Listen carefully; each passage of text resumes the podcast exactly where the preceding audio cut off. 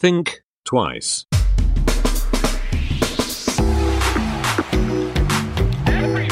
Think twice. Der Podcast über Innovationen, Werte und Wandel. Herzlich willkommen zur Ausgabe 9 von Think Twice, dem Podcast über Innovation, Werte und Wandel. Heute eine Folge, auf die ich mich wirklich sehr lange gefreut habe, denn Patrick spricht heute mit dem Inklusionsaktivisten Raul Krauthausen von sozialhelden.de und die beiden sprechen über Inklusion und Innovation. Und mal wieder geht es auch natürlich um Design Thinking, aber die Frage auch, warum sind manche Lösungen gerade für Menschen mit Behinderung nicht gut gedacht worden? Da hilft vielleicht Design Thinking, da hilft auch das Internet oder kann helfen. Und diese ganzen Perspektiven ähm, besprechen die beiden heute in einem wirklich sehr spannenden Podcast, der den Titel wirklich verdient, diese Episode Innovation, Werte und Wandel. Es kommt alles dran vor. Viel Spaß. Ich begrüße recht herzlich Raul Krauthausen. Raul ähm, kenne ich als sehr umtriebigen Menschen, in erster Linie aus dem Netz. Ich glaube, wir haben uns auch einmal zumindest mal kurz persönlich getroffen, ansonsten sind wir sehr digital verbunden. Raul beschreibt sich selber, aber das kann er nachher auch noch mal ein bisschen ausführen, als ähm, Berliner Autor, Moderator, Medienmacher, Botschafter, Inklusionsaktivist, Design Thinker. Ähm, und habe ich irgendwas vergessen? Hallo Raul. Hallo. Nee, ich glaube, das ist so ähm, das, was man mir von außen gerne zuschreibt. Genau. Ja. Der bin ich. Ja, ich komme aus Berlin. Ja. Und, und äh, bist du geboren in Berlin eigentlich? Nee, geboren bin ich in Peru, in Lima. Ah. Mein Vater ist Peruaner, meine Mutter ist Deutsche. Und als meine Eltern erfuhren, dass ich eine Behinderung haben werde, haben sie ähm, die Entscheidung getroffen, dass es wahrscheinlich besser wäre, in Deutschland zu leben. Ja. Und dann aber direkt Berlin. Dann Seit- direkt Berlin, genau. Sehr gut. Ähm, du bist außerdem auch Gründer von Sozialhelden. Ich glaube, das habe ich so ein bisschen ähm, ähm, unterschlagen, weil ich habe ja gesehen, ihr habt jetzt 15-jähriges Jubiläum gehabt. Erstmal Genau. Gratulation dazu. Ähm, Danke.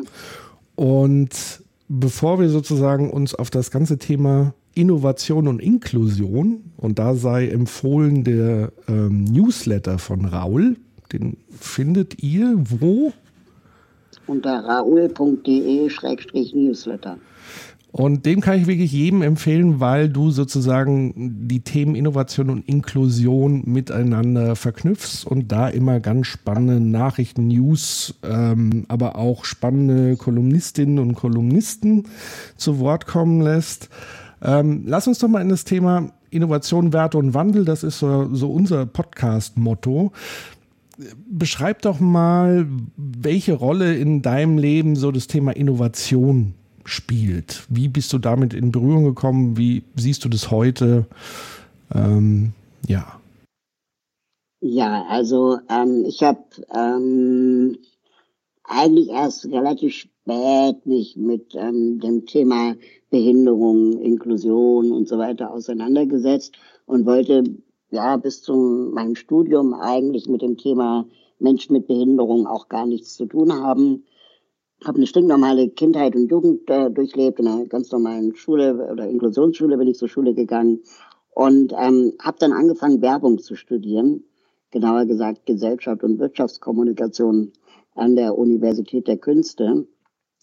Und ähm, habe dann, da wurden wir jedenfalls regelmäßig dazu angehalten, sehr viele Praktika in Werbeagenturen gemacht und habe in der Zeit, das war so rund um die 2000er Dotcom-Blase, ähm, relativ viel Geld verdient als Webdesigner, Projektmanager und so weiter. Und ähm, habe dann in den Werbeagenturen irgendwann immer das Gefühl gehabt, es geht doch letztendlich nur darum zu senden. Und ähm, also ne, du hast, bist eine Marke, du hast eine Marke, du betreust eine Marke und die sendet und ähm, willst eigentlich die Leute nur dazu bringen, dass sie irgendwas kaufen. Und das sieht dann gerade im Online-Bereich so aus, dass ähm, Gewinnspiele gemacht werden und ähm, die Leute dann animiert werden sollen, E-Mail-Adressen zu hinterlassen, damit du noch besser Direct Marketing machen kannst. Und ähm, das fand ich irgendwann ziemlich langweilig, weil ich dachte, das Internet ist doch so viel mehr. Das Internet ist so viel mehr als ähm, irgendwie senden. Und ähm, die Marken, die wir betreut haben, die hatten auch eigentlich nichts zu sagen. Die hatten nichts, ne, also das mein, außer Kauf mich, war da auch keine wirkliche soziale oder, oder gesellschaftlich relevante Botschaft hinter. Und ähm, fand es ziemlich ernüchternd und habe dann äh, gewechselt zum Radio, habe bei Radio Fritz gearbeitet, vier Jahre lang als ähm, Programmmanager für den Bereich Online. Und da hatten wir plötzlich das komplette Gegenteil. Ähm, das Radio Fritz ist ja eine sehr interaktive Marke. Und ähm, da ging es ganz viel darum, auch mit den HörerInnen in Dialog zu treten. Da ging's, da gab es so Call-In-Sendungen, wo man auch äh, mit den HörerInnen Dinge diskutiert hat. Und das Ganze wollten wir im Internet dann abbilden.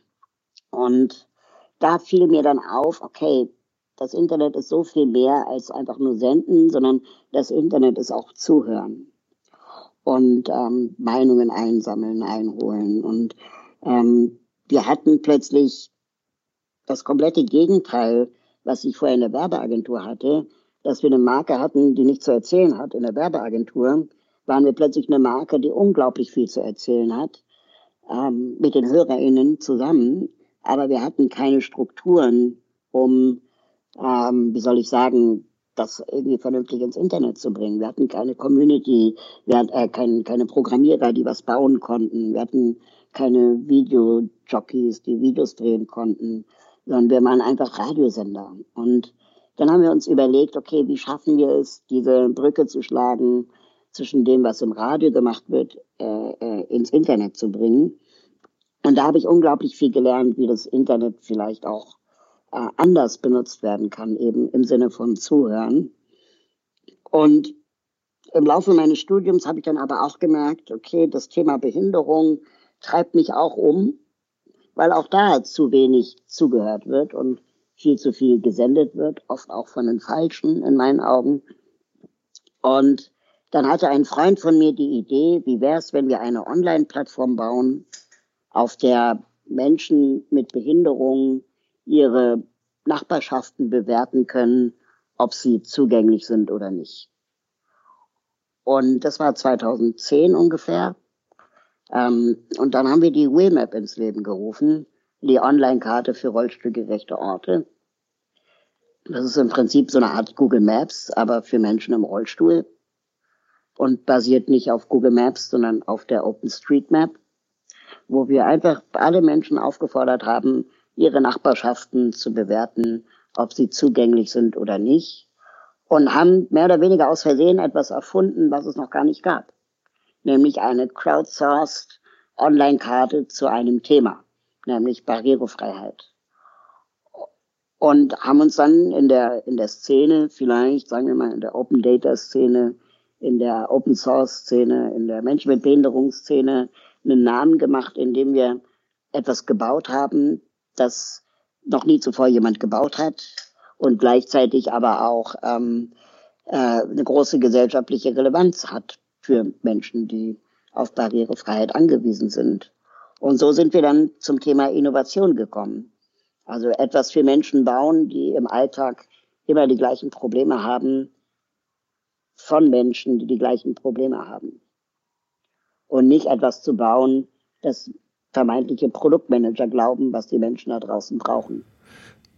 Also das heißt ja eigentlich, du bist so ein bisschen zur Innovation äh, durch einen Zufall gekommen. Das heißt ja auch immer so schön, irgendwie äh, 90 Prozent aller Innovationen basieren auf Zufällen. so ein bisschen. Ähm, genau. War das? Ich habe mal irgendwann das Motto ge ähm, gehört, erfinde nur Dinge oder äh, löse nur Probleme, die du selber hast. Ja. Und nicht, die du glaubst, die jemand anderes hat. Ja, äh, das zum einen. Ähm, und, und das führt mich tatsächlich dann zu der Frage, du hast ja ähm, Design Thinking ähm, am HPI studiert oder weiß nicht, ob man, nennt man das Studium? Ja. Ja, das war so eine Art Aufbaustudium. Ähm, das habe ich dann, das soll man in der Regel am Ende seines regulären Studiums machen, so als Ergänzung. Und das habe ich dann 2011, glaube ich, gemacht in ähm, Potsdam ein Jahr lang. Das heißt, das war tatsächlich dann nach äh, Wheelmap sozusagen. Ziemlich parallel, es lief ziemlich okay. parallel, genau. Das heißt, wie, weil du gerade gesagt hast, am, am, besten sollte man ja nur die eigenen Probleme lösen und ähm, Design Thinking geht ja davon aus, sich zumindest in Probleme anderer hineinzuversetzen. Ähm, wie bewertest du im Nachhinein so die, die Methodik oder den Prozess des Design Thinkings? Das interessiert mich ja immer. Ähm, was Leute, die das machen. Also machst du das wirklich so nach reiner Lehre oder bringt es dir eher was, dass du sagst, es war gut, dass ich das alles mal mitgenommen habe? Wie, wie siehst du das? Also ich ähm, bearbeite es nicht nach der reinen Lehre. Ähm, ich habe da auch meine Fragezeichen an vielen Bereichen, was Design Thinking angeht. Ähm, aber ich glaube, was es mir geholfen hat, war, ähm, also das Studium, zumindest damals war das so, ich weiß nicht, ob es immer noch so ist, hat eine, also hat mir persönlich beigebracht, äh, es gibt keine, äh, also du kannst nichts falsch machen. Mhm. Es geht darum, so früh wie möglich, so viele Fehler wie möglich zu machen.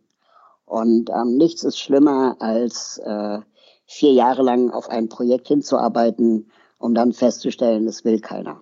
Ja. Deswegen ist es doch viel wichtiger, möglichst früh zu verstehen, was treibt die Leute um, warum verstehen sie es nicht, ähm, was äh, äh, sind wirklich die Probleme dahinter, wird es angenommen, wird es akzeptiert, liegt da vielleicht ein anderes Problem noch dahinter und so weiter. Und da, da hilft Design Thinking unglaublich, indem man völlig ahnungslos, voller Demut ähm, sich mal längere Zeit mit Problemen anderer Leute beschäftigt und ähm, nicht von Anfang an glaubt, die Lösung zu haben, sondern wirklich erstmal versucht zu verstehen, okay, wie kann ich im Kleinen ähm, den Alltag von anderen Menschen verbessern durch einfach eine andere Perspektive.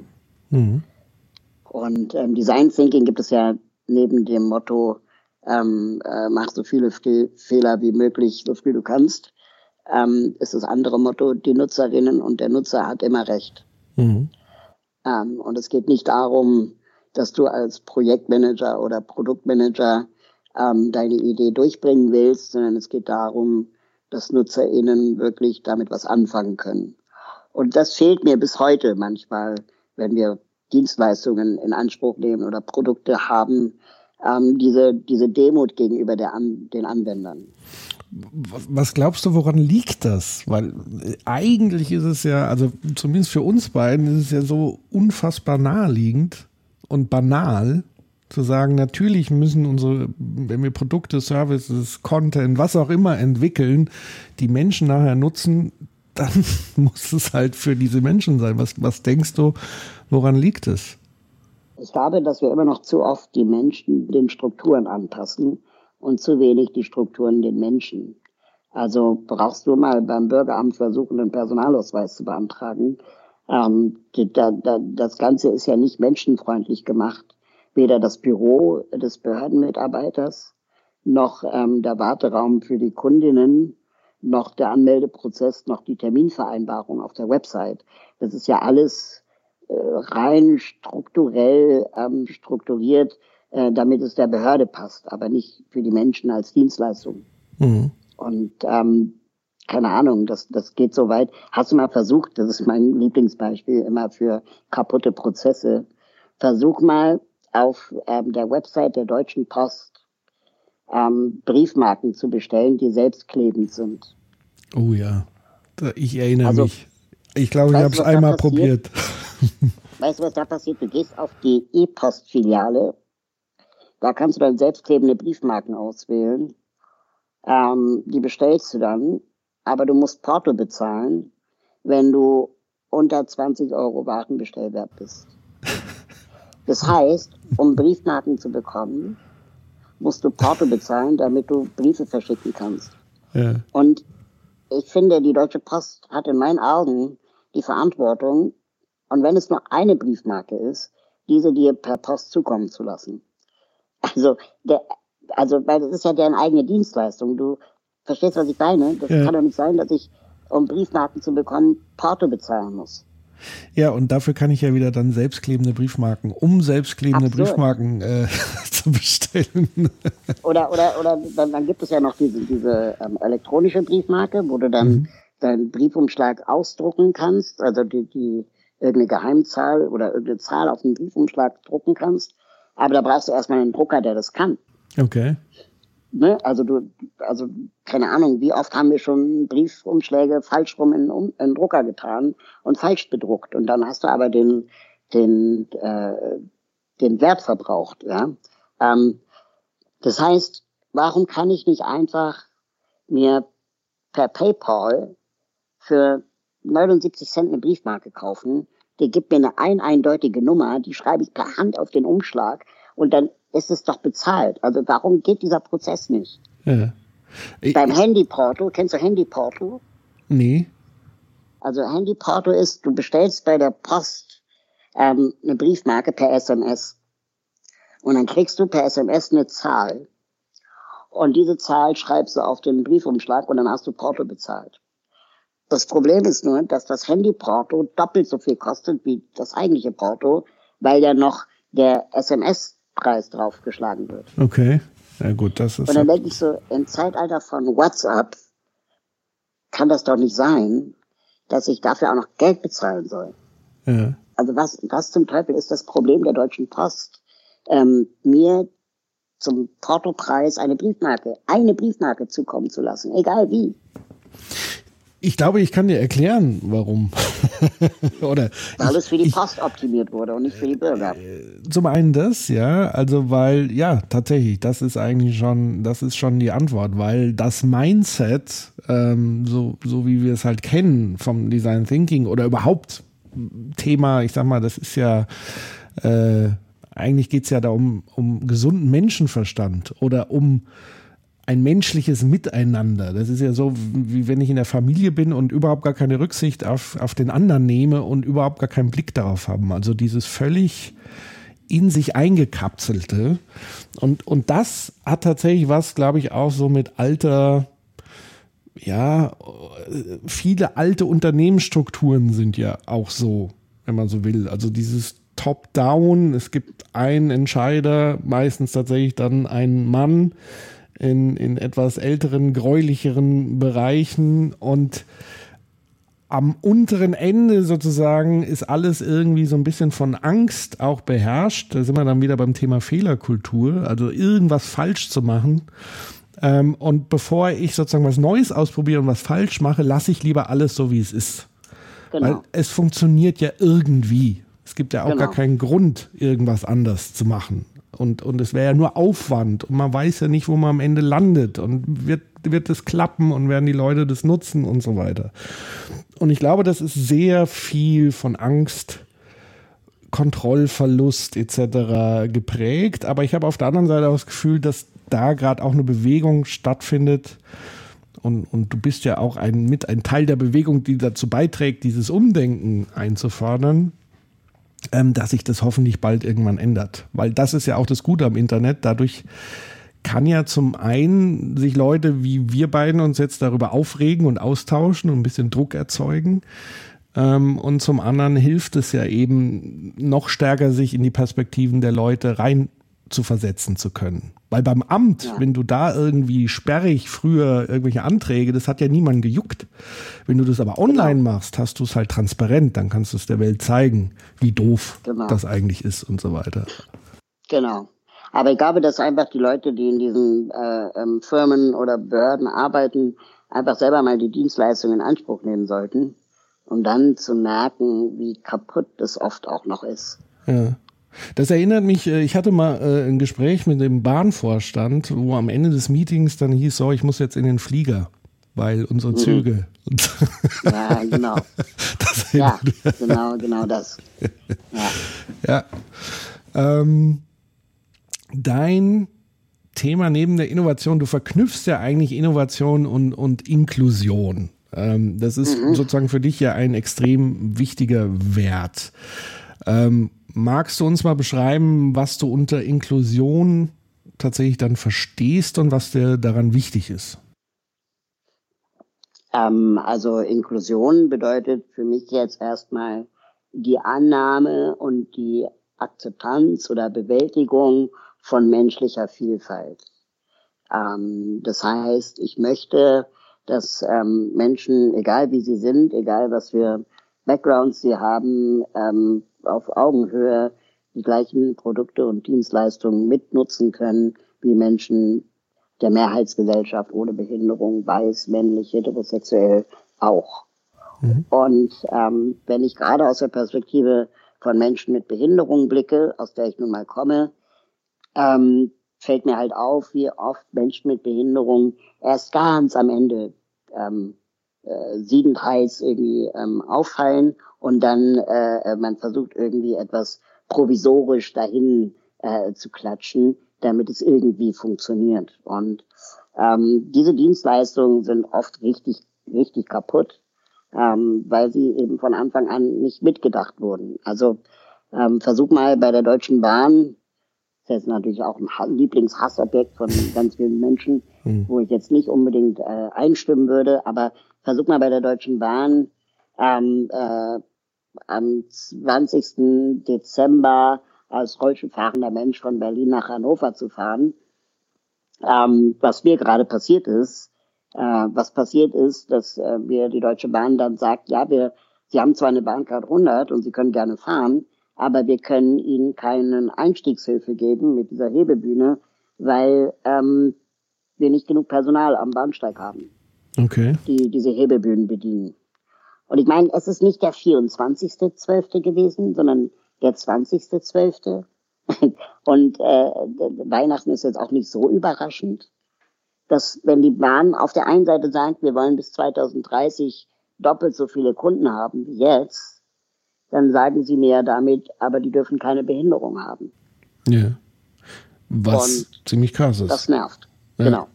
Aber äh, da, da würde ich jetzt tatsächlich die Frage stellen, also warum, ich meine, wie lange gibt es jetzt weiß nicht, ob du dich das schon mal gefragt hast oder mal danach geforscht hast. Also wie lange gibt es A, diese Rampen, die von Personal bedient werden? Und, und ja, mindestens 20 Jahre. Ja, und B, warum in den letzten 20 Jahren hat sich niemand darum gekümmert, dass man vielleicht Einstiegshilfen entwickelt, wo jetzt kein zusätzliches Personal benötigt wird? Siehe. Na, die Bahn, die Bahn sagt, das liegt daran, weil Züge 20 bis 40 Jahre benutzt werden und Bahnsteige äh, unterschiedliche Höhen haben und man kann das nicht alles ohne weiteres standardisieren.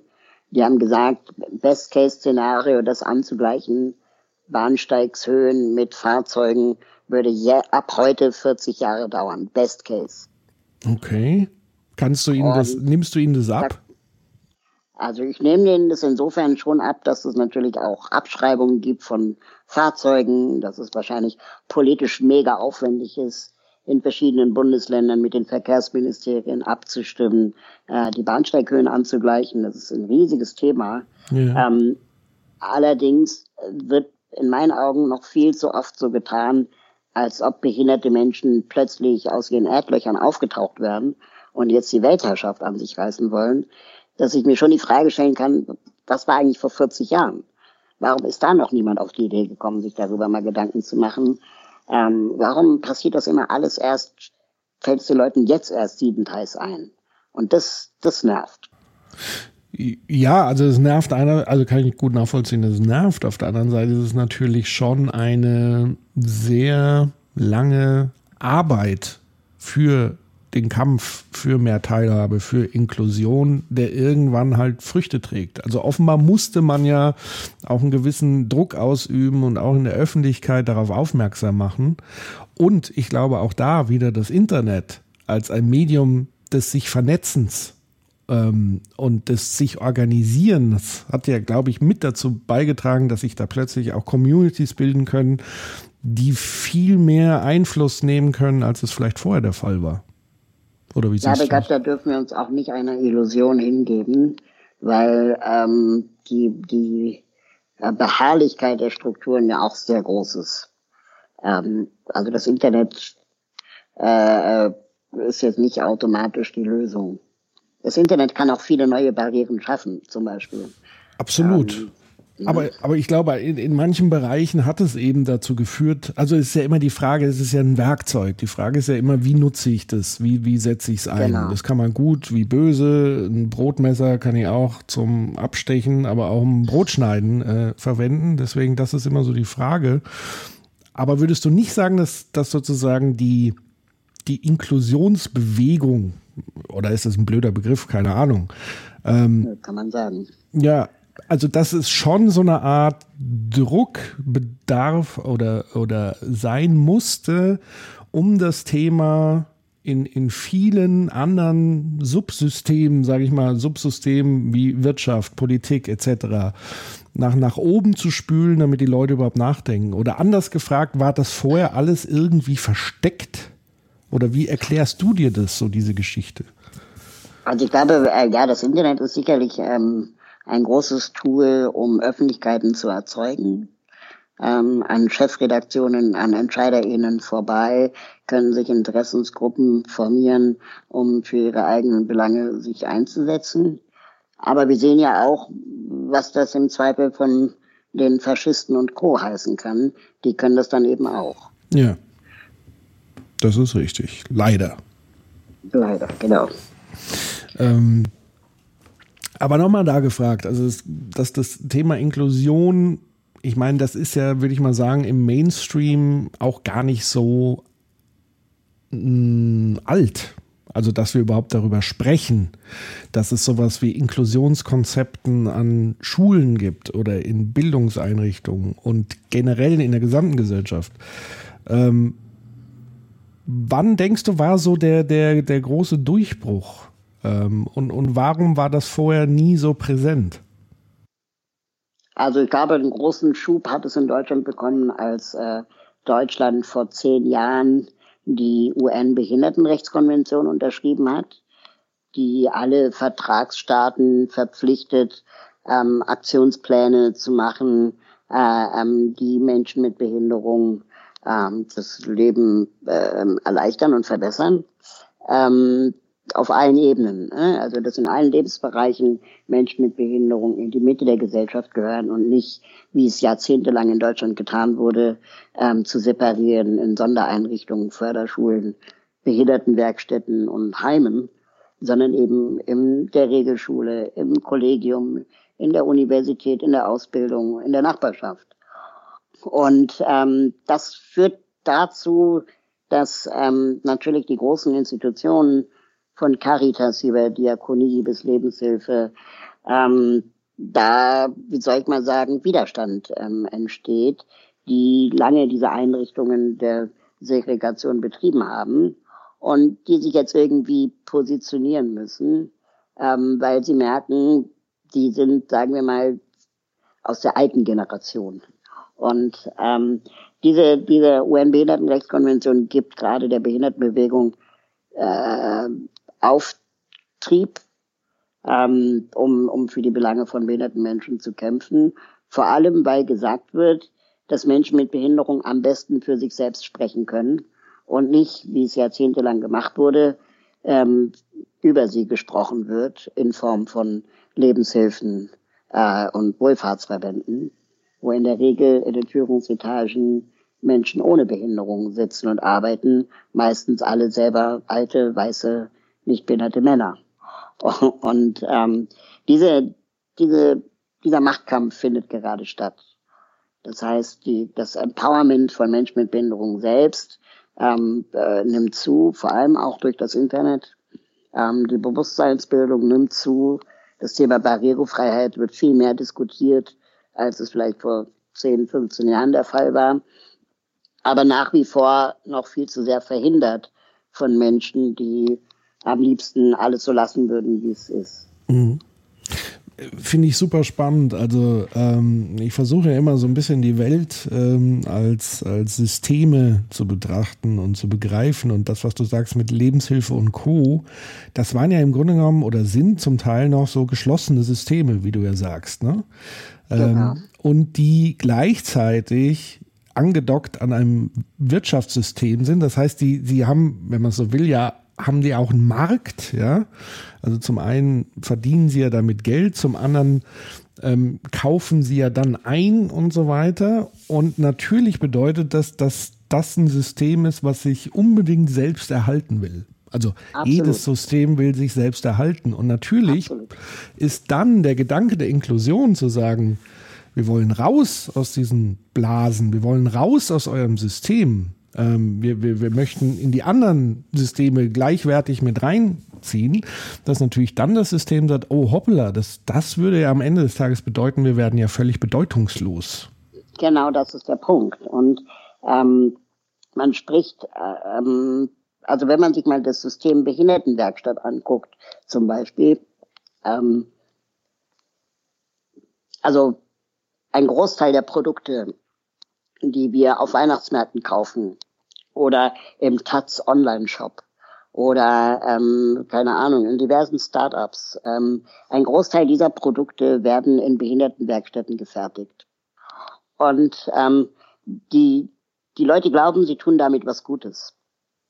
Ähm, was wir aber nicht wissen, ist, dass Behindertenwerkstätten Einrichtungen oft der Wohlfahrt sind, in der Menschen mit Behinderungen teilweise acht, zehn Stunden am Tag arbeiten, am Fließband Akkordarbeit machen, aber weniger als den Mindestlohn verdienen. Die bekommen im Durchschnitt 160 Euro im Monat. Und ähm, diese Einrichtungen bekommen aber pro Beschäftigten in der Werkstatt 1200 Euro vom Staat. Und ähm, diese Werkstätten sind untereinander in Konkurrenz ähm, um Aufträge aus der Privatwirtschaft. Das heißt, ähm, keine Ahnung, irgendeine Werkstatt produziert für einen großen Automobilkonzern die Warndreiecke. Ja. Und ähm, damit sie diesen Zuschlag von dem großen Automobilkonzern bekommen, ähm, stehen sie natürlich im Wettbewerb und machen dann das günstigste Angebot. Die werben teilweise sogar damit, dass sie günstiger produzieren als normale Werkstätten, in denen keine behinderte Menschen arbeiten. Und ähm, der Auftrag der Werkstätten, der politische Auftrag, der gesellschaftliche Auftrag, wann eine Werkstatt sich überhaupt Werkstatt nennen darf, ähm, ist, dass sie Menschen mit Behinderungen befähigen sollen, in dem ersten Arbeitsmarkt zu arbeiten. Faktisch tut es aber nur ein Prozent. Ein Prozent der Werkstattbeschäftigten landet später auf dem ersten Arbeitsmarkt. Und jede andere Behörde, die eine Erfolgsquote von ein Prozent hätten, würde man sofort schließen. Aber bei Behindertenwerkstätten guckt keiner hin. Und es wird immer damit argumentiert, dass es da Menschen sind, die ja nicht können, die vielleicht wirklich Unterstützung brauchen, die ähm, äh, überfordert sein könnten auf dem ersten Arbeitsmarkt und die Schutzräume brauchen. Das erklärt aber nicht, warum diese Werkstätten wachsen. Warum werden die immer größer statt immer kleiner? Weil wir haben ja genug Systeme durch Digitalisierung, durch ähm, ähm, Arbeitsassistenzen, durch ähm, ja vielleicht auch Therapien, verschiedenste Formen, die möglich sind, um Menschen mit Behinderung in den ersten Arbeitsmarkt zu bringen. Ähm, passiert das aber nicht. Und das ist genau das, was du sagst, dass Werkstätten nicht dafür belohnt werden, erfolgreich zu vermitteln, sondern Werkstätten werden dafür belohnt, ausgelastet zu sein. Ja. Und deswegen wachsen die, weil sie natürlich, je größer sie werden, desto mehr Profit machen können. Aber wir müssen ein System umstellen, dass es, dass die Werkstätten belohnt, Menschen mit Behinderungen zu vermitteln. So wie, so wie Ärzte. Ärzte werden auch dafür belohnt, dass der Patient nicht wiederkommt und nicht dafür, dass der Patient jedes Mal kommt. Genau, also ähm, da stecken jetzt ganz viele äh, äh, spannende Gedankengänge, die ich jetzt mal versuche, so einzeln zu verfolgen. Also das Erste, was du gesagt hast mit dem Schutzraum und so, da musste ich kurz schmunzeln, weil das würde ja bedeuten, dass Menschen ohne Behinderung, wobei da die Frage ist, wo ist dann auch die Grenze mit Behinderung, also wenn Sehkraft und so weiter, also ich bin so der Ansicht, jeder hat so ein gewisses Maß eine Behinderung, die er mit sich rumträgt, sei es psychisch, ja, körperlich, wie auch immer. Aber irgendwo setzt ja jemand die Grenze und sagt, das ist jetzt, also da fängt es ja schon an, dieses Schwarz-Weiß. Ab jetzt bist du genau. behindert, genau. vorher nicht. So.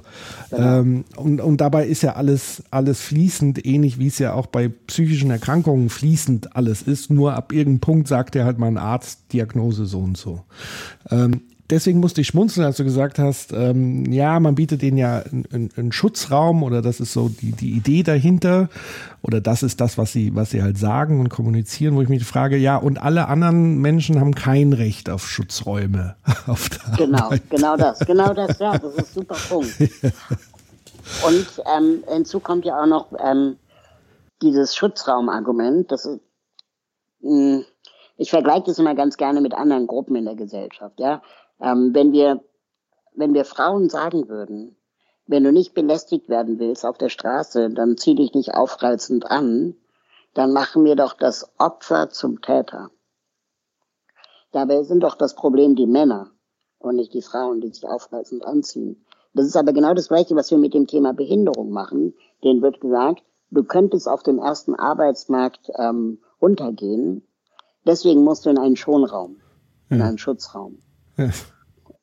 Ähm, dabei müssen wir doch die Frage stellen, warum geht jemand auf den ersten Arbeitsmarkt unter? Wie können wir das verhindern? Die größte Gruppe der Menschen, die in Werkstätten inzwischen arbeiten, sind Menschen mit psychischen Erkrankungen. Das heißt, die waren vorher auf dem ersten Arbeitsmarkt und sind da kaputt gegangen und landen jetzt in diesen Schutzräumen. Ja. Und diese, diese Schutzräume da spricht man in der Sozialwissenschaft inzwischen auch von sogenannten Schonraumfallen. Ähm, die führen am Ende dazu, dass die Menschen, je länger sie in diesen Schutzräumen sind, ähm, desto größer ihr Abstand auch zur Mehrheitsgesellschaft wird. Weil was passiert denn in diesen Schutzräumen? In diesen Schutzräumen sind Menschen, die das Stigma haben, du musst geschützt werden. Und die orientieren sich natürlich, weil wir Menschen soziale Wesen sind, immer an ihren direkten Menschen in der Umgebung. Und wenn die alle dieses Stigma haben, dann ist natürlich der, der, der Antrieb, sich zu entwickeln, äh, ein anderer, als wenn ich ähm, in, der, in der freien Wildbahn unterwegs bin, wo ich viele Menschen treffe, die alle unterschiedlich sind, die alle irgendwie unterschiedliche Ziele und Herausforderungen haben und lasse mich von denen vielleicht dann sogar auch inspirieren. Weil diese Menschen aber in der Mehrheitsgesellschaft oft unbequem zu sein scheinen, also der Rollstuhlfahrer macht Aufwand für die Deutsche Bahn oder so, ja, ähm, äh, packen wir sie lieber in Sondereinrichtungen unter dem Argument des Schutzes oder fahren sie mit Sonderfahrdiensten durch die Gegend. Aber in Wirklichkeit, also wir argumentieren das mit Schutz, aber in Wirklichkeit schützen wir die Mehrheitsgesellschaft davor, sich zu verändern. Also sind diese Schutzargumente eigentlich Schutzargumente, um sich nicht verändern zu müssen, der Mehrheitsgesellschaft. Ja, und es sind ja vor allen Dingen Pseudoschutzargumente. Also nicht genau. nur, dass das dazu führt, was du sagst, diese, diese Separierung und so weiter, wenn du gleichzeitig auch noch beschrieben hast, naja, im Grunde genommen müssen die da acht Stunden ähm, maschinelles, stupides, monotones Arbeiten machen, das kommt ja dann noch dazu. Also das heißt, du hast ja Separierung auf ganz vielen Ebenen. So, äh, das eine ist ja die Separierung zu sagen, naja, im Grunde genommen lerne ich auch immer nur, also ich weiß nicht, wie ist das, haben ähm, dort die, die Menschen, die da arbeiten, haben die Vorgesetzte, die eine Behinderung haben? Nein, natürlich nicht. Das okay. sind alles also, äh, behinderte. Da fängt es ja dann genau. schon mal an mit Augenhöhe, ja oder nein. Also das, das heißt moderne Sklavenarbeit. Ja, absolut. Äh, ja. So drastisch muss man es dann, glaube ich, formulieren. Das heißt, der, der Lerneffekt ist auch, alle, die hierarchisch höher stehen, also im Grunde genommen dann auch mehr zu sagen haben, sind alle nicht so wie ich oder zumindest wird es mir so vermittelt. Genau. Ähm, plus tatsächlich Schutzraum ist ja nur relativ, weil wenn du sagst, die haben, müssen im Akkord arbeiten, ja, das ist ja grundsätzlich schon mal ein Problem irgendwie. Oder, genau.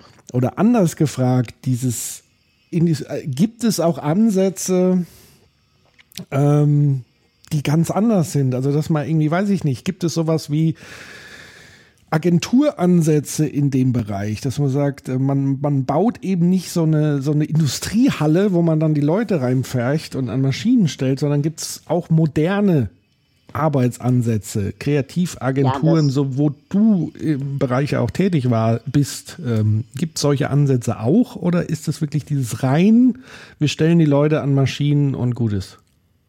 Also ja, es gibt, es gibt Ansätze, die auch teilweise politisch gewollt sind, weil natürlich auch die Politik realisiert, dass die Dominanz der Wohlfahrtsorganisation ein bisschen zu groß geworden ist, dass es eine wirkliche Industrie ist. Ähm, ich weiß zufällig aus Gesprächen mit dem Finanzministerium, dass sie sich schon fragen, sie kippen immer mehr Geld in das System, aber bei den Betroffenen kommt nicht mehr an, dass sie sich schon fragen, wo dieses Geld eigentlich landet.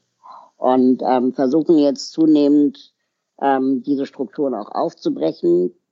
Allerdings sind das oft Rohrkrepierer, weil dann die Gesetzesvorstöße und Initiativen, um diese Situation zu verändern, oft noch sehr stark von den Wohlfahrten mitgeschrieben werden. Ja, also ähm, das, äh, es gibt dann zum Beispiel das sogenannte Budget für Arbeit.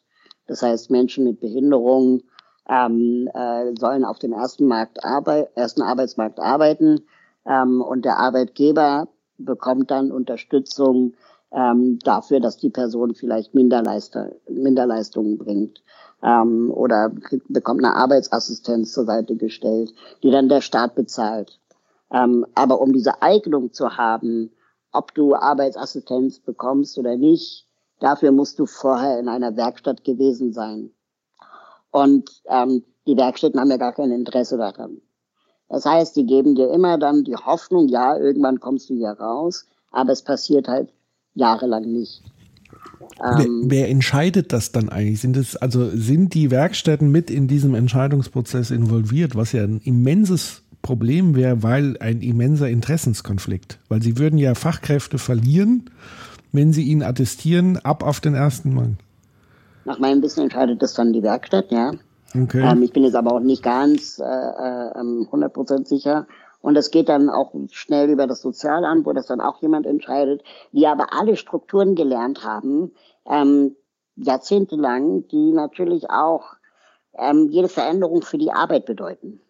Ne, das heißt, sie lassen dann auch lieber die Sachen so, wie sie schon immer waren, anstatt mal was Neues auszuprobieren. Und da sind wir wieder beim Design Thinking wenn du etwas Neues wagst, gehst du natürlich auch immer das Risiko, einen Fehler zu machen.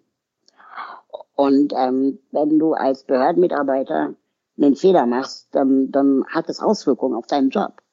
Ähm, aber aber diese, diese Risikobereitschaft, auch mal auszuprobieren, auch mal Menschen mit Behinderungen die Möglichkeit zu geben, zu scheitern, ähm, wo jeder andere Mensch ohne Behinderung ja auch die Möglichkeiten hat zu scheitern, ähm, die, die werden Menschen mit Behinderung von vornherein verwehrt mit der Aussage, sie müssen geschützt werden vor Niederlagen. Und da, da, da beißt sich so ein bisschen die Katze in den Schwanz. Warum wir so wenig wissen über die Zustände in diesen Sondereinrichtungen, wollte ich noch eine Sache sagen. Man spricht in der Sozialwissenschaft auch von sogenannten totalen Institutionen. Das heißt, zum Beispiel Menschen mit Behinderung, ähm, die leben, arbeiten, und äh, machen ihre Therapien auf dem gleichen Gelände. Ja. ja, also die wechseln dann vielleicht das Gebäude, aber im gleichen Viertel oder in der gleichen Straße, weil es alles diakonische Einrichtungen oder Wohlfahrtseinrichtungen sind, wo die teilweise Städte in Städten sind. Und ähm, diese totalen Institutionen haben das Problem, dass nichts reindringt und nichts raus. So ähnlich, so ähnlich wie, wie Kirchen oder Internate oder so ähnlich wie, wie ähm, Gefängnisse ähm, oder Asylbewerberunterkünfte. Das sind alles totale Institutionen, wo wir nicht erfahren, wie es den Menschen in diesen Einrichtungen geht. Weil wenn ich als Journalist oder Journalistin herausfinden möchte, wie es den Leuten geht, komme ich nicht an der Pressestelle vorbei. Ja. Und die Pressestelle schickt mir immer ihre Poster Childs, also immer die Vorzeigeflüchtlinge, Vorzeige Insassen oder Behinderten. Ja, aber nie die Menschen, die es wirklich äh, tagtäglich dort leiden und so. Und ähm, gleichzeitig erfahren die Menschen in diesen Einrichtungen aber auch nichts über ihre Rechte von außen.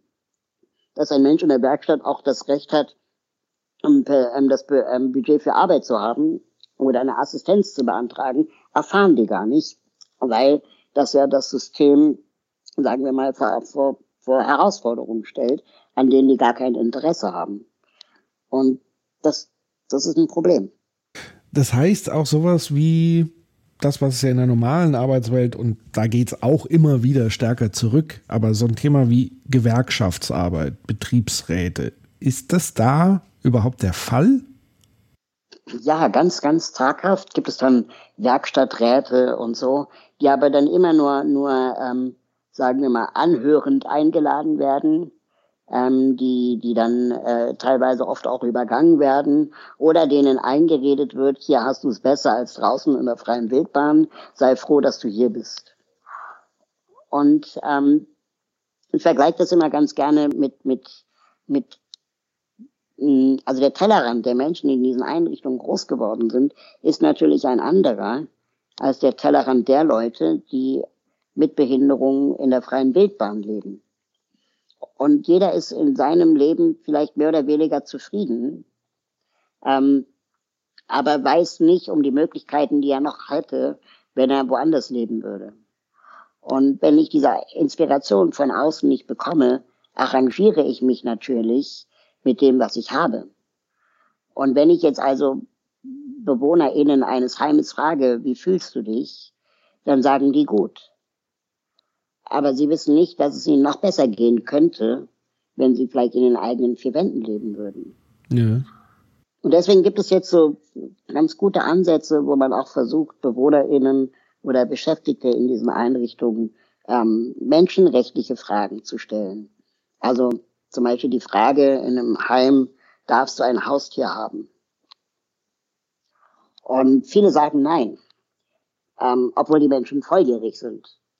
Ähm, und äh, nur weil du im falschen Haus wohnst, kann dir niemand eigentlich verbieten, ein Haustier zu haben. Oder da wird gefragt, hast du die Telefonnummer der Heimaufsicht? Und dann sagen ganz viele, ich wusste gar nicht, dass es das gibt. Und über solche ähm, Fragen und, äh, ähm, erfährst du ganz viel über die Zustände äh, in diesen Einrichtungen.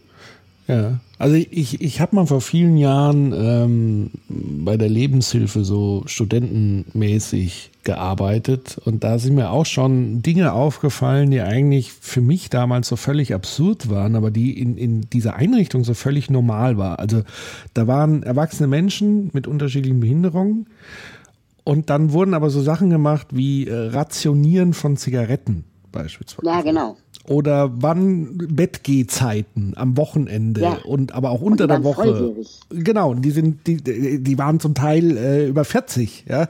Also und ich als äh, sozusagen, weiß ich, Anfang 20-jährige musste dann denen ihre Zigaretten rationieren und das war jedes Mal auch ein Theater, weil die natürlich gesagt haben, ach, kann ich nicht nur eine und so weiter. Und natürlich habe ich gesagt, ja, ja, komm. Ähm, aber das fand ich damals schon als Anfang 20er völlig absurd. Ähm, ja. dass, dass dies da so gang und gäbe war und dass das so komplett nichts mit normalem gemeinsamen Leben und Wohnen irgendwie zu tun hatte. Also, also ganz, ganz komisch, ganz strange. Genau, und, und, und, natürlich gibt es da auch die Probleme wie Suchtprävention und, und keine Ahnung was, aber das betrifft ja alle. Wir müssen doch dann lernen, damit umzugehen, anstatt die Menschen dafür zu bestrafen. Das ja, und, und, und, da muss man natürlich, also es ist ja was anderes zu sagen, ähm, ich biete dir äh, Dinge an, um dass wir versuchen, gemeinsames Rauchen aufzuhören. So beispielsweise. Also so wie man mit erwachsenen Menschen, die rauchen, ja, würde man ja auch nicht sagen, so jetzt nur noch eine Zigarette und fertig. Ähm, also das heißt, dieses schon vornherein im Kopf zu haben, dass das diese Unmündigkeit so stark im Kopf zu haben, das, das fand ich, fand ich krass. Genau. Gibt es denn aus deiner Sicht, weil du befasst dich ja viel mit Innovation und Inklusion, wie gesagt, an der Stelle nochmal den Newsletter ausdrücklich empfohlen. Gibt es denn tatsächlich schon so Organisationsansätze, die anders drauf sind? Also ich kenne es aus dem Bereich äh, der Pflege beispielsweise in Niederlande. Ich, mir fällt immer dieser Name nie ein, aber da hat ja jemand gesagt, wir wollen das Pflegesystem auf den Kopf stellen, wir wollen es jetzt einfach ganz anders machen. Gibt es solche Initiativen und Ansätze auch in, in, in dem Bereich? Also ich denke, wir müssen immer mehr an den Punkt kommen, dass ähm, Menschen mit Behinderung, wie gesagt, in der Mitte der Gesellschaft ähm, äh, äh, leben, so wie sie auch leben wollen. Ähm, das heißt, in, in, in WGs, in Wohngruppen, ähm, alleine, ähm, durch Assistenzen, gibt es großartige Unterstützungsmöglichkeiten, die sicherlich auch besser sind als vor 20 oder 30 Jahren. Ähm, aber es wird noch viel zu oft den Menschen mit Behinderungen äh, ausgeredet von, von, von Behörden, von, von äh, Kostenträgern, von Angehörigen. Und ich glaube, dass ein, ein Anfang dessen einfach sein könnte, ähm, um, um diese Situation nachhaltig zu verbessern, dass wir Menschen mit und ohne Behinderung gemeinsam in die Kindergärten schicken, gemeinsam beschulen, um auch wegzukommen von dieser Du bist anders Einstellung, mhm. sondern hinzukommen, ja, du bist halt mein Freund oder mit dir kann man gut Kniffel spielen, äh, egal ob du ähm, laufen kannst oder nicht, ob du hören kannst oder nicht. Und diese Gemeinsamkeiten zu entdecken, führt dann, glaube ich, auch dazu zu erkennen, dass die Person natürlich ein Recht darauf hat, ähm, alleine zu leben. Ja. Wie, wie ist es aus, aus, aus ähm, deiner persönlichen Erfahrung? Also ich stelle mir das, ja, gibt es eigentlich einen Begriff wie Rassismus für Ausgrenzung für Menschen mit Behinderung? Also das wäre so mal die erste. Ableismus. Also, Ableismus, ähm, okay. Genau, also Behindertenfeindlichkeit. Genau. Da frage, also beim Thema Rassismus fragen wir uns ja immer, also zum einen ist das extrem geächtet. Ich glaube, im Bereich Ableismus, da kennen die allerwenigsten den Begriff, inklusive, also ich hatte ihn schon mal mhm. gehört, aber ich habe ihn nicht parat. Das käme jetzt nicht so selbstverständlich rüber. Aber ich sag mal so, ähm, das Grundprinzip ist ja immer das gleiche. Also wir wollen, also das Grundprinzip ist ja, wir denken, es gibt Menschen, die sind besser und die sind schlechter und die schlechten, die wir als weniger wert, wertig ansehen, die wollen wir separieren. Das ist ja eigentlich so das, was alles, diese ganzen Ismen sozusagen gemeinsam haben. Genau. Was denkst du, woran liegt es und welche Erfahrungen hast du da vielleicht im Laufe deines Lebens gemacht? Warum ist es Angst, was die Leute haben vor dieser Begegnung? Was, was meinst du, was, ja, was steckt dahinter? Ich, ich glaube, dass wir ähm, viel zu spät auf Menschen mit Behinderungen in unserem Alltag treffen. Also meistens dann, wenn wir erwachsen sind. Und ähm, würden wir gemeinsam miteinander aufwachsen, dann wäre das auch was ganz anderes im, im Umgang. Wir lernen ja auch von Kindesbeinen an, äh, ähm, keine Ahnung, mit Jungs und mit Mädchen umzugehen obwohl sie vielleicht unterschiedlich sind. Und äh, würden Männer oder Frauen erst im Erwachsenenalter auf Männer oder Frauen treffen, dann wäre das natürlich alles erstmal irgendwie schräg und, und, und unangenehm und kenne ich nicht, will ich nicht oder was auch immer. Ähm, wir erleben auch in anderen Bereichen, keine Ahnung, Ostdeutschland wird ja immer gerne benutzt als Beispiel, da wo äh, die Migrationsdichte am niedrigsten ist, ist die Ausländerfeindlichkeit am höchsten. Und ähm, ich glaube, so ähnlich ist es beim Thema Behinderung auch. Die, da, wo die Begegnung am geringsten ist, ist die Angst davor am höchsten. Was nicht automatisch Feindlichkeit sein muss, aber ähm, Unsicherheit. Und diese Unsicherheit erlebe ich tagtäglich, wenn ich, äh, ich bin jeden Tag der erste Mensch mit Behinderung, auf den andere Menschen treffen. Und ähm, das das merke ich. Das, das merke ich einfach. Und das liegt aber nicht daran, weil es so wenig behinderte Menschen gibt, sondern das liegt daran, weil diese behinderten Menschen jahrzehntelang in Sondereinrichtungen gelebt haben oder leben immer noch. Und ich glaube, wir müssen an den Punkt kommen, wo wir Behinderung ähm, nicht als Selektionskriterium äh, äh sehen. Genau. Ja. Also das ist ja quasi, also der Kerngedanke ist ja dafür, wo du ja einstehst oder Inklusion ist ja sozusagen das Recht auf Teilhabe zu schaffen oder überhaupt die Sichtbarkeit zu erhöhen oder überhaupt, ja, im Grunde genommen auch so ein bisschen die, die Grenzen, die sich so extrem manifestiert haben, auch ein Stück weit aufzulösen, wenn man so will. Genau. Ne? Das ist, äh, was es ja auch nicht einfach macht, weil es allein ja schon sprachlich diese Unterscheidung dann stattfindet. Ähm, also zu sagen, ich unterscheide, also sobald ich ja sage, äh, Menschen mit Behinderung und, und, und äh, ist es ja sofort da, wenn man so will, so ein Stück weit. Das ist ja auch so die Aber auch da können, wir, da können wir ganz viel von Kindern lernen. Ähm, also natürlich, wenn Kinder mich zum ersten Mal sehen, dann sind die natürlich neugierig und wollen wissen, warum der Mann so klein ist und ähm, äh, sind interessiert am Rollstuhl und so. Und wenn du sie dann aber das zweite oder das dritte Mal wieder siehst oder sie dich wiedersehen, dann erzählen die dir relativ schnell etwas aus ihrem Leben. Und, und da anzuknüpfen und dann zu sagen, ey, cool, du magst Erdbeereis, mein Lieblingseis ist Schokoeis, ähm, dann ist es für die das neue Normal. Dann, dann erleben die, dass Menschen mit Behinderung auch Lieblingseissorten haben. Und ähm, dann ist es egal, ob die Person sitzt oder nicht sitzt. Und ich glaube, das, da, da können wir ganz viel von, von Kindern lernen im Umgang miteinander. Die sind neugierig, Neugier ist okay, Unsicherheit ist okay, aber die muss sich dann auch irgendwann legen, indem wir erkennen, was die Menschen noch ausmacht. Ja, das Spannende an Kindern ist ja, dass sie noch nicht dieses vorgefertigte Wertegerüst haben, in dem genau. sie sozusagen ihre eigenen Beobachtungen, ihre Neugierde dann sozusagen einordnen in richtig oder falsch oder wie auch immer, sondern das sind ja dann die Erwachsenen, die ihnen das nennt man ja dann auch Erziehung zum Teil, was ja nicht immer, also Erziehung ist schon sinnvoll, weil es ist sozusagen eine Unterstützung für Kinder, die Welt ein Stück weit einordnen zu können. Was ist gefährlich, was ist äh, gut für dich und so weiter. Nur das Problem ja. ist, dass viele Erwachsene oftmals selber das falsche Wertegerüst erhalten haben und so und vererbt sich das. Genau. Und den Kindern wiederum vermitteln. Also das heißt, ähm, das ist ja immer ganz spannend, wenn man Kinder beobachtet. Wenn sie das erste Mal eine Beobachtung machen, suchen sie sofort auch den Blickkontakt. Also wenn sie eine Erfahrung machen, suchen Sie sofort den Blickkontakt zu einem Erwachsenen, zur, zur mhm. äh, Betreuungsperson, weil Sie wissen wollen, wie reagiert der jetzt? Also wie ordnet genau. er die oder sie diese Situation jetzt ein? Und das ist dann der Lernprozess. Da gibt es auch, kennt ihr dieses eine YouTube-Video, wo so ein Rapper äh, irgendwie durch den Park läuft und an so einer Parkbank vorbei und dann sitzt da ein Kind.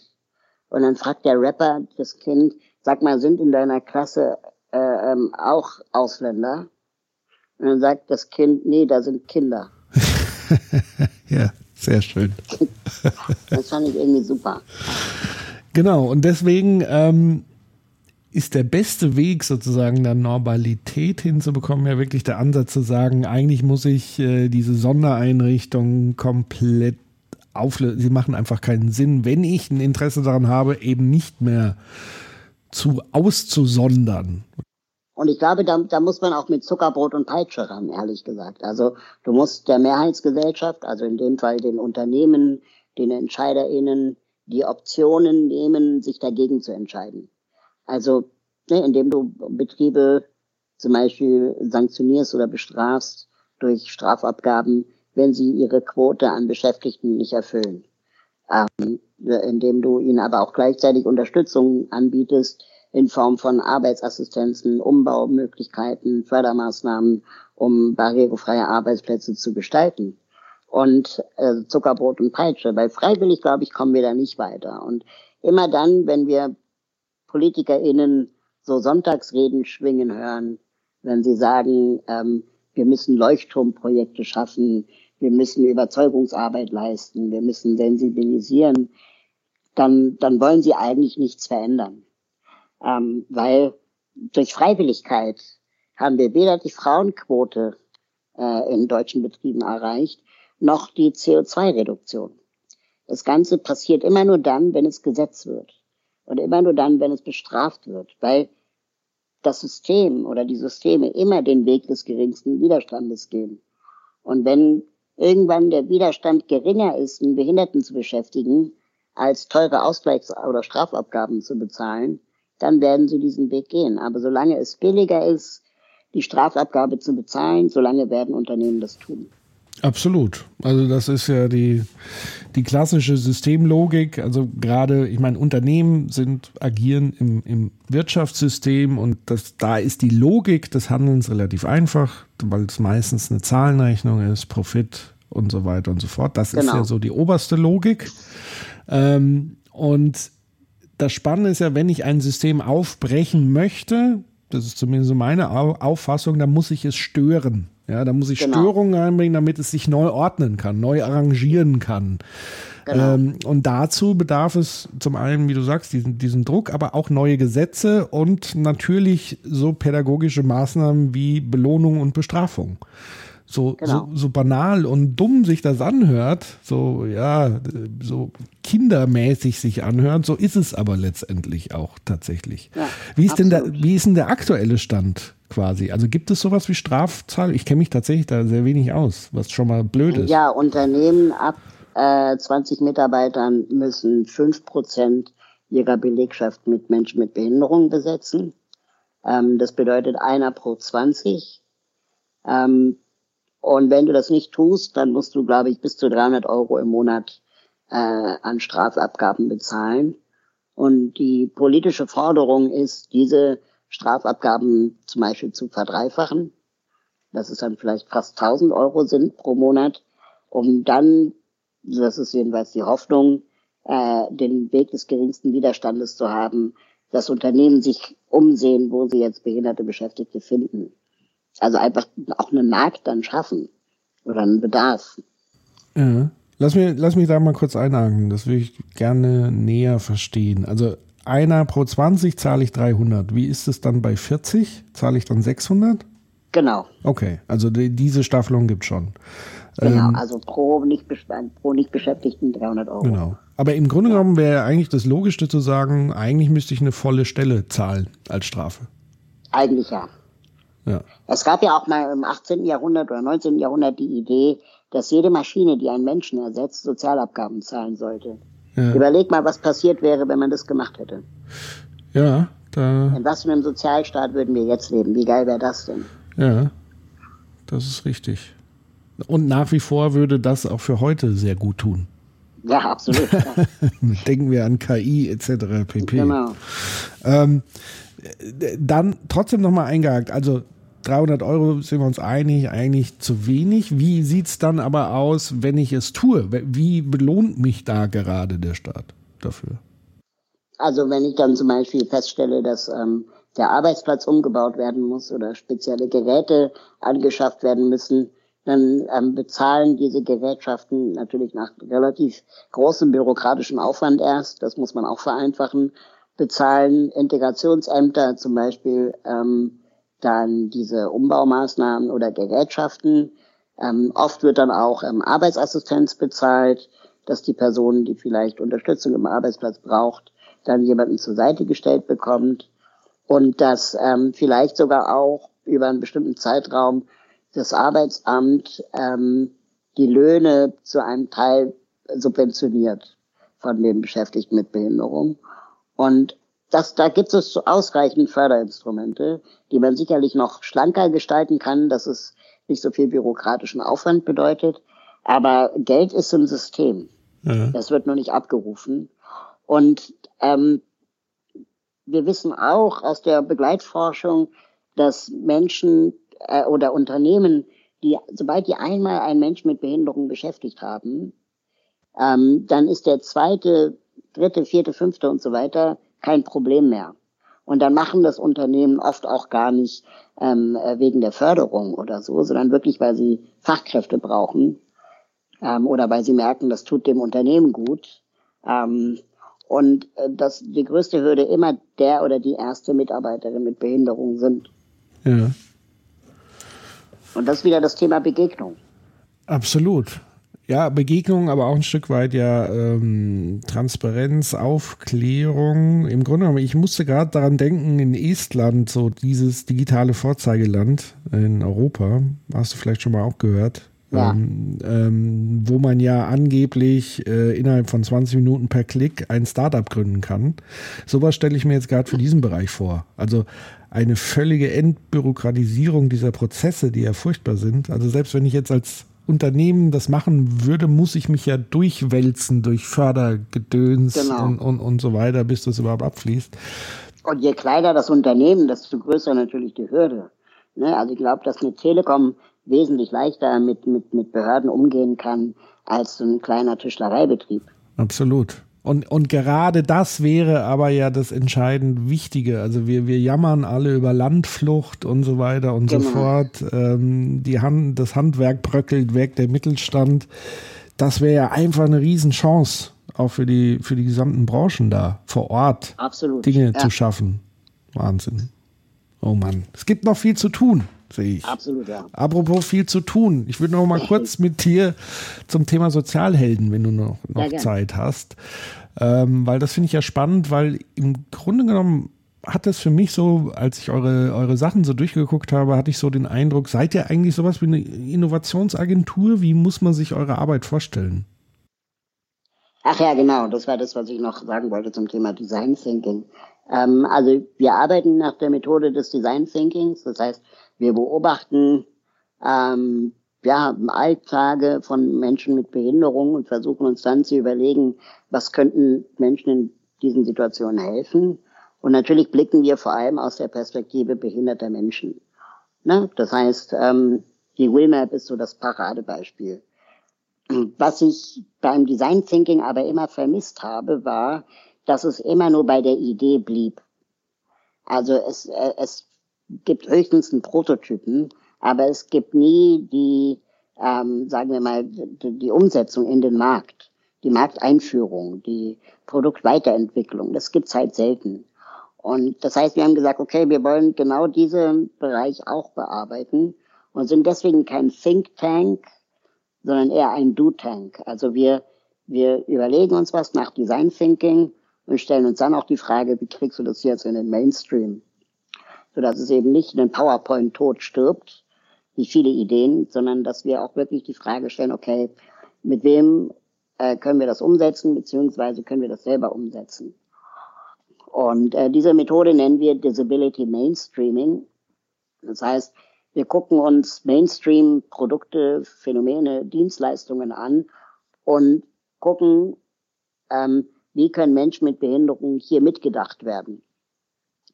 Also zum Beispiel haben wir mit Immobilien Scout daran gearbeitet, ähm, äh, Wohnungen zu finden, die stufenlos erreichbar sind. Das ist für Immobilien Scout im Zweifel ein Datenbankfeld mehr, das sie irgendwo einbauen müssen. Für Menschen, die eine stufenlose Wohnung suchen, aber natürlich der, äh, ein Unterschied wie Tag und Nacht. Ja. Ähm, und dann haben wir mit den Nutzergruppen gemacht, äh, Fokusgruppen, haben versucht zu verstehen, wo sind die Hürden, für stufenlose Wohnungen in der Datenbank und einfach zum Beispiel festgestellt, dass MaklerInnen und Makler gar nicht sensibilisiert waren für das Thema.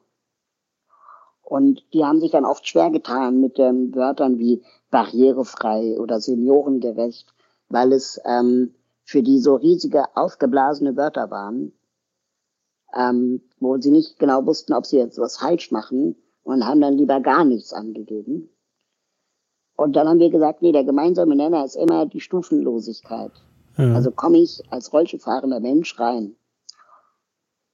Und alles andere, ob die Türen breit genug sind, die Lichtschalter, die Fenstergriffe, ähm, das entscheidet man später. Aber wichtig ist doch, dass ich bei einer Wohnungsbesichtigung erstmal reinkomme.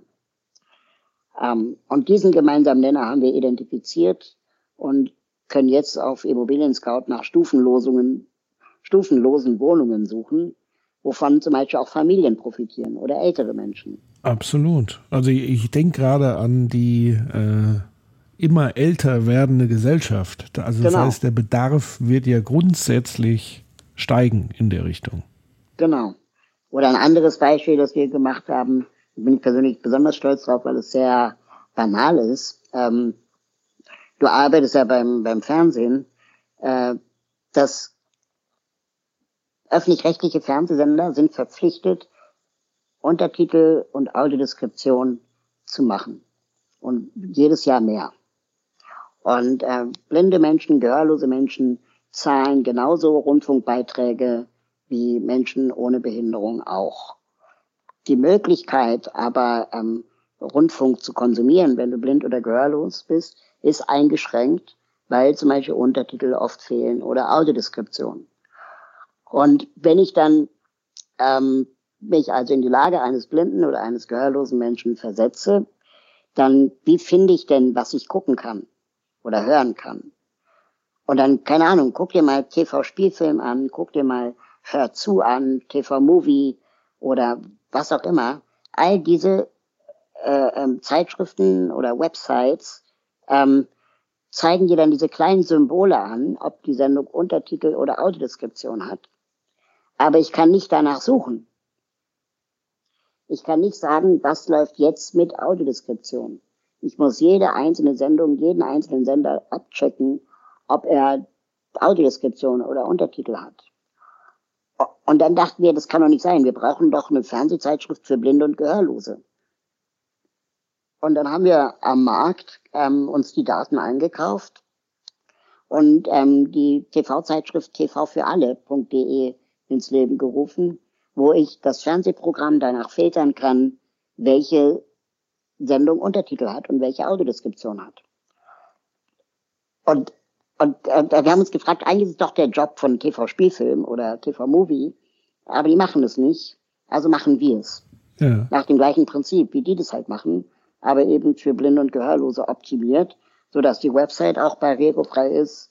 Blinde Menschen haben an der Website mitprogrammiert, so dass es wirklich auch für sie zugänglich ist. Und ähm, damit wollen wir letztendlich auch, auch Services anbieten auf Augenhöhe ähm, für, für, für blinde und gehörlose Menschen, wie eben sehende und hörende Menschen, die sie auch haben. Äh, das finde ich super spannend. Im Grunde genommen macht ihr sowas wie Produkthacks, wenn man so will. Ja. Also ihr, ihr, macht ja keine völlige Neuerfindung, sondern ihr nehmt Dinge und hackt sie, sodass sie eben zugänglicher werden für mehr Menschen. Also genau, jetzt ist super die große Frage. Antwort. Genau, jetzt ist die große Frage, wie gehen wir jetzt zum Beispiel auch mit Mediatheken um? Und dabei stellen wir fest, dass die ganzen Mediatheken der öffentlich-rechtlichen noch gar keinen Standard haben, ähm, wie sie Untertitel und Audiodeskription und Gebärdensprache überhaupt in ihren Electronic Program Guides markieren, damit ich sie finden kann. Das heißt, sie machen es zwar alle mit super Aufwand, Untertitel und Gebärdensprache, aber es wird nicht gefunden. Und da muss man schon auch die Frage stellen, warum werden Dinge nicht zu Ende gedacht? Ja, weil ich glaube, ähm, dass es wie so oft ist, wenn sozusagen aus den Augen, aus den Sinn, ja, so, ein, so genau. ein Stück weit. Also wenn, wenn ich damit keine alltägliche Berührung habe, dann ist das auf meiner Prioritätenliste eben nicht ganz oben. Und deswegen ist es eben umso wichtiger, diese Präsenz zu haben in allen Bereichen der Gesellschaft, um da auch einfach immer wieder darauf hinzuweisen. Und Aber immer in den USA, wenn wir uns angucken, in den USA, Apple TV, Netflix, Amazon Prime, all diese äh, Anbieter sind wesentlich weiter, was die Auffindbarkeit von barrierefreien Sendungen und Filmen angeht, als die, die deutsche Mediathekslandschaft. Ja die sind auch generell, glaube ich, ein Stück weiter. Klar, weil aber tatsächlich, auch weil sie äh, gesetzlich verpflichtet sind, ne, muss man halt auch sagen. In den USA müssen sie barrierefreie Angebote zur Verfügung stellen. Ah, okay. In Deutschland ist der Druck nicht so stark. Ist das nicht Teil, also ich bin tatsächlich, obwohl ähm, sozusagen die Nähe zum ZDF sind. Wir sind äh, ja nicht der Sender, sondern die Produktionsfirma. Übrigens sind wir diejenigen, die diese Untertitelung und so weiter machen, ähm, bei mhm. uns produzieren im Hause. Aber wir haben ja. weniger mit den Strukturen zu tun, wie sie dann ausgespielt werden. Mhm. Ähm, aber ich werde da mal äh, einen Hinweis in die Richtung vielleicht platzieren für diejenigen, die Mediatheken ähm, gerade neu planen, hoffe ich, oder immer wieder neu erfinden sollten. Ja. Ähm, ich bin nicht so tief drin im, im, in Rundfunkstaatsvertragsfragen, aber gibt es da irgendwie einen Passus in der Richtung? Du wirst dich wahrscheinlich eher damit auskennen, in, in Richtung. Also die Öffentlich-Rechtlichen sind, glaube ich, angehalten, äh, Richtung 100 Prozent zu gehen. Ich weiß nicht bis wann, aber da ist der Druck auf jeden Fall da. Wer komplett aus der Verantwortung ist, ist immer noch die, der private Rundfunk, was in meinen Augen ein Skandal ist, weil ähm, Menschen mit Behinderung ja auch gerne mal Pro 7 konsumieren wollen oder RTL. Ähm, übrigens ist äh, Wer wird Millionär eine der beliebtesten Sendungen unter Gehörlosen, weil die Sendung ohne Ton funktioniert. Ja, und auch da frage ich mich natürlich, wie dumm Also wenn ich jetzt nur rein aus dieser Marktlogik heraus formulieren würde, abgesehen von, von allem anderen, dann muss ich doch auch sagen, das ist ein Zukunftsmarkt, auch da wieder in Richtung alternde Gesellschaft, weil gehörlose Menschen werden zunehmen oder sie werden signifikant mehr Probleme haben, im Alter zu, Dinge zu hören oder zu sehen und so weiter und so fort. Wo ich mich Absolut. frage, das müsste doch allein schon aus ökonomischen Gründen müsste man da doch schon längst dran sein. Also das sind ja auch, also gerade im Privatrundfunkbereich, das sind ja auch Werbekunden, wenn man so will, ja. wiederum. Ich glaube auch, dass die Community zum Beispiel der Gehörlosen, die ist so eng miteinander verbunden und vernetzt, dass wenn da eine Marke sich klug positioniert und sagt, wir haben verstanden, wir verstehen eure Welt, ähm, dann verbreitet sich das wie ein Lauffeuer in dieser Community und wird von denen geliebt werden.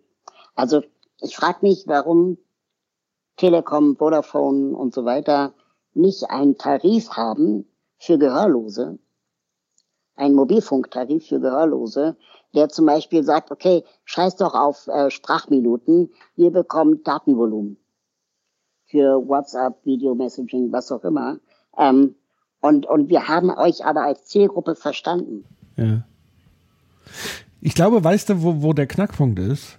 Ähm, viele ähm, sind ja, also ich sag mal, alle, die so im Bereich, weiß ich nicht, Marktforschung, Marketing, Innovation, Produktentwicklung etc., die sind ja alle aufgewachsen mit diesen alten Modellen von Zielgruppen, nämlich eher demografischer Natur. Also man kategoriert kategorisiert Menschen in Alterskohorten, was schon mal sehr schwierig ist. Dann äh, kategorisiert man sie in Gehaltsklassen und so weiter. Aber eigentlich das essentiell Wichtige und das, was uns eigentlich ja immer wieder Design Thinking als Methodik oder Mindset lehrt, ist, es wird weniger in Bedürfnissen gedacht. Richtig. Aber zum Beispiel erfolgreiche Marken, die es geschafft haben, es gab, eine, es gab ja mal die Marke E+. Mhm. Ähm, und die hatten dann irgendwann einen Ableger von E Plus und der hieß Yildiz. Und das war ein Spezialtarif für türkischsprachige Menschen in Deutschland, mit denen es Sondertarife in die Türkei gab. Das heißt, die haben auf Türkisch kommuniziert als deutsches Unternehmen, weil sie gesehen haben, da ist eine Zielgruppe. Ja.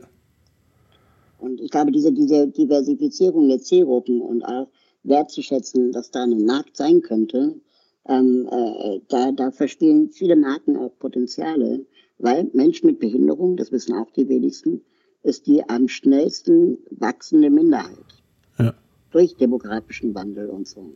Ja. Wie, wie groß sind denn ungefähr so, so die Zahlen, die Dimensionen, wenn man denn so eine Kategorisierung vornehmen will? Man sagt, es gibt ähm, ähm, 8%, 8 bis 10 Prozent der Gesellschaft hat eine Behinderung. Ja. Das heißt, jeder Zehnte in unserem Freundeskreis ist behindert. Ja. Ähm, und ähm, dazu zählen dann natürlich alle Behinderungsformen, temporär wie dauerhaft, ähm, zusammen. Und wenn man das jetzt, ich habe jetzt nicht alle Zahlen parat, aber es gibt zum Beispiel 1,6 Millionen Rollstuhlfahrende. Ja. So, das ist ein Markt. Also wenn du die ernsthaft äh, bearbeiten möchtest, dann kannst du da, glaube ich, auch eine Menge Services und Dienstleistungen denken. Absolut. Und, und wie gesagt, das wird ja wahrscheinlich eher mit, je älter die Menschen werden, je gebrechlicher sie werden, zwangsläufig wird es ja auch zunehmen. Und zumal es auch keine Barrierefreiheit gibt, die Menschen ohne Behinderung je geschadet hat. Also wir alle freuen uns über Aufzüge, Untertitel, und so weiter. Das ist Weil, äh, ne? sehr wohl ein, ein sehr gutes Argument dahingehend. Das stimmt. Also man kann eigentlich Menschen nur happy machen und gar nicht unglücklich damit. Das, genau. Und, und, umso schlimmer, dass es dann trotzdem nicht äh, gemacht oder gelebt wird. Ähm, da nochmal abschließend zu, zu den Sozialhelden. Also da, was ich daran spannend finde, ist ja, dass, dass ihr sagt, naja, meistens landen die Ideen quasi ja dann, entweder sie hängen dann als Post-its oder als Papierprototypen oder wie auch immer. Wie schafft ihr dann sozusagen den entscheidenden Schritt, das auf die Straße zu bringen? Und vor allen Dingen, wie refinanziert ihr das? Äh, sucht ihr euch Paten? Expertinnen, Unternehmen, die das machen, oder ist es zum Teil eine Auftragsarbeit? Ähm, also nee, wir ähm, finanzieren uns größtenteils aus Spenden, Fördergeldern, Wettbewerben ähm, und oft auch eigenen, ja, wie soll ich mal sagen, Beratungsleistungen. Also wir beraten ja auch inzwischen äh, Städte, Medien, Unternehmen äh, in Bezug auf Barrierefreiheit oder Produkte oder Menschen mit Behinderung. Und Vorträge ist natürlich auch ein, ein Bereich, wo über das Geld reinkommt. Und dann oft auch ähm, Fördergelder für, für neue Projekte, die wir gerade starten. Und zunehmend setzen wir aber auch auf Kooperationen. Jetzt zum Beispiel das Projekt TV für alle haben wir zum ersten Mal von Anfang an zusammen mit ARD, ZDF, äh, den Landesmedienanstalten und VNet ähm, ins Leben gerufen, ähm, weil wir gesagt haben, es ist nicht unser Job, diese Daten zur Verfügung zu stellen, sondern eigentlich der Job von allen Sendern in Deutschland. Und ähm, deswegen haben wir da diese Zusammenarbeit gemacht und die haben uns das dann mitfinanziert. Ja, und vor allen Dingen, was, was ich halt wirklich spannend finde, es könnte so einfach sein. Also es muss ja, also gerade, du bist ja sehr stolz auf dieses TV für alle. Du hast ja noch viele andere äh, Dinge damit angestoßen, also wirklich konkrete Produkte, Projekte, Services. Das muss doch auch ziemlich erfüllend sein am Ende des Tages, oder? Ähm, ja, ehrlich gesagt, mir macht das unglaublich viel Spaß und mir fallen auch ständig neue, neue Ideen ein. Ähm, es ist letztendlich auch gleichzeitig traurig, weil wir uns schon auch die Frage stellen, was müssen eigentlich wir jetzt daherkommen und diese Dinge alle mal angehen, was jetzt alles auch nicht wirklich Raketenwissenschaft ist, sondern einfach wir zum ersten Mal diejenigen waren, die darüber nachgedacht haben. Und das ist beschämend und gleichzeitig eben auch frustrierend, wenn wir merken, okay, wir leben im 21. Jahrhundert, wir können zum Mond fliegen, aber es hat noch nie jemand zuvor die Frage gestellt einer barrierefreien TV-Zeitschrift. Auf der anderen Seite ist es ein, ein, um es positiv wiederum zu sehen, jetzt sozusagen auch die Gelegenheit, das alles nachzuholen. Und ähm, man, man hört ja vielleicht jetzt auch aus dem Gespräch heraus, dass es eigentlich relativ einfach und banal ist. Ich glaube, also, es genau. ist das Wollen, der Wille, der zählt, weil wenn man mal sich entschlossen hat, daran was zu verändern, ich glaube, es gibt sowohl genug Leute, die Lust hätten, sich darüber Gedanken zu machen. Ähm, das ist, glaube ich, so, so ein bisschen der Punkt, oder? Genau, das. Absolut richtig. Zum Abschluss die Frage, also wirklich sehr inspirierendes Gespräch, hat mich sehr, sehr gefreut, dass wir die Gelegenheit dazu hatten. Ja, mich auch. Magst du am Ende irgendwie noch irgendwas formulieren? Ähm, zu diesem ganzen Themenkomplex, ähm, also sowohl was deine Thematik angeht, wie auch das Thema Innovation, Werte oder Wandel, gibt es einen Wunsch, den du formulieren willst, eine Vision? Das kannst du jetzt sozusagen nochmal loswerden. Ähm, ich gehe immer mehr mit der Frage ähm, um, äh, drum, ähm, wann beziehen wir eigentlich Zielgruppen mit ein? Und beim Thema Menschen mit Behinderungen habe ich oft das Gefühl, wir werden erst dann hinzugezogen, wenn das Produkt eigentlich fertig ist. Zur Legitimierung habt ihr gut gemacht.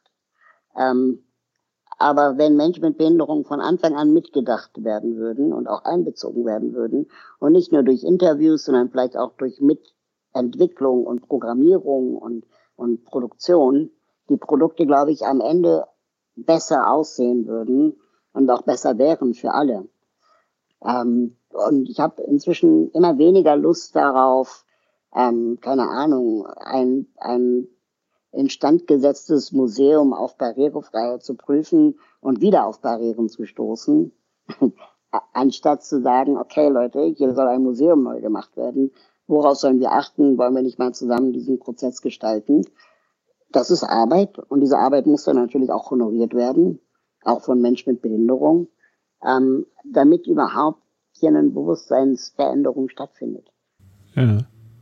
Gibt es sowas, da nochmal kurz nachgefragt, gibt es sowas wie, also angenommen, ich wäre jetzt ein Unternehmen und ich würde gerne ein neues Produkt entwickeln und ich würde genau, wie du sagst, eigentlich nicht den Fehler machen wollen, erstmal so für mich und dann mal gucken, sondern von vornherein Leute mit einbeziehen wollen. Gibt es sowas wie ein Netzwerk, was man ansprechen kann? Eine Community, eine Institution? Also ich glaube, ein großer Schritt wäre es schon mal in der eigenen Belegschaft sich umzuhören, wen haben wir mit Behinderung vielleicht da. Ähm, ansonsten Ex, ähm, äh, Expertennetzwerke von außen kenne ich jetzt relativ wenige. Ähm, man kann uns natürlich fragen. ähm, und, und, wir sind dann auch sicherlich gerne dabei und, und, und auch neugierig auf Neues. Ähm, aber dieses Empowerment müssen wir eigentlich machen, dass es diese Netzwerke eben gibt. Und die versuchen wir auch aufzubauen. Aber es ist, ähm, ja, wir fangen an. Ja. Das heißt, alle, äh, an alle, die jetzt äh, diesem Interview zugehört haben, die vielleicht auch Entscheiderinnen oder Entscheider sind ähm, und irgendwas mit Innovation machen, sei einfach nur der Appell mitgegeben, denkt alles von vornherein inklusiv mit. Das genau. kann nicht verkehrt sein. Lieber Raul, ich danke dir recht herzlich für das sehr spannende ähm, Gespräch. Sehr viele neue Erkenntnisse ja. bei mir. Und ähm, ja, ich wünsche dir eine schöne Zeit und viel Kraft, viel Energie für alles, was du noch vorhast, viele weitere sprühende Ideen. Ah, eine Frage habe ich doch noch. Ja. Thema Kreativität. Ähm, was hilft dir dabei, kreativ zu sein? Ähm, beim Design Thinking gibt es äh, ähm, die Frage, warum. Frag einfach, fehlst also ganz oft hintereinander, warum. Und du wirst feststellen, ähm, oft sind die Dinge gar nicht so durchdacht, wie sie äh, am Anfang scheinen. Ähm, das bringt einen oft auf neue Ideen. Oder aber ähm, kombiniere ungeahnte Dinge miteinander. Ähm, beim Thema Behinderung ist es total trivial. Ich brauche nur irgendein Mainstream-Produkt nehmen und mit Behinderung dran zu denken. und dann habe ich schon eine Idee. Also nehmen wir Tinder mit Behinderung. Ja. ja? Ähm, warum kann ich auf Tinder angeben, äh, was für ein Geschlecht oder Körpergröße mein Partner oder Partnerin haben kann, soll? Aber warum kann ich nicht angeben, dass es okay ist, wenn sie eine Behinderung hat? Ich sehe schon wieder der nächste Hack. Äh, Und da steckt die Innovation. Ja, absolut. Also ich kann mit, ich kann mit MyTaxi ein Taxi bestellen und kann sagen, es sollte einen Kindersitz haben und ich habe ein Haustier dabei. Aber ich kann nicht sagen, es sollte rollstuhlgerecht sein. Ja. Also auch hier wieder Hack. ne? Und so. Das ist ja, ganz einfach. Ja, also das äh, ist für mich so jetzt wirklich diese Haupterkenntnis zu sagen, ähm, ihr müsst eigentlich euer Zielgruppendenken komplett aufbrechen und nach Bedürfnissen gucken und da steckt genau. von vornherein unfassbar viel Innovation drin, an die noch niemand gedacht hat. Und, und ich finde genau. es erschreckend und gleichzeitig faszinierend oder ermutigend zugleich, dass in dem Bereich, in dem du und ähm, Sozialhelden und so weiter aktiv sind, so noch unfassbar viel zu erfinden ist mit relativ einfachen Mitteln. Es muss halt gemacht ja. werden. Wahnsinn. Das muss halt jemand muss machen, genau. Wahnsinn. Ähm, an alle Hörerinnen und Hörer, die mehr über Raul und seine Arbeit erfahren wollen. Ich glaube, die beste Adresse, um das zu tun, ist ähm, seine Hauptinternetseite raul.de. Da findet ihr nämlich ähm, sämtliche Links zu all den umtriebigen Aktivitäten, sei es sein Newsletter, sei es sein, seine TV-Sendung, über die wir jetzt noch gar nicht gesprochen haben. Du hast ja eine Talkshow auf Sport 1, die ich auch sehr spannend finde, wo du ähm, Kulturschaffende jeweils einlädst zu einem Talk. Ähm, und eben alle Links zu seinen Projekten, die er sonst noch macht sei hier an der Stelle ausdrücklich empfohlen, raul.de. Lieber Raul, ich wünsche dir eine wunderbare Zeit und Danke, äh, wir sehen uns bestimmt sehr bald persönlich, bin ich mir sehr Unbedingt. sicher. Ja. Da freue ich mich. Dann mach's gut. Danke dir. Du auch. Bis dann. Ciao. Tschüss.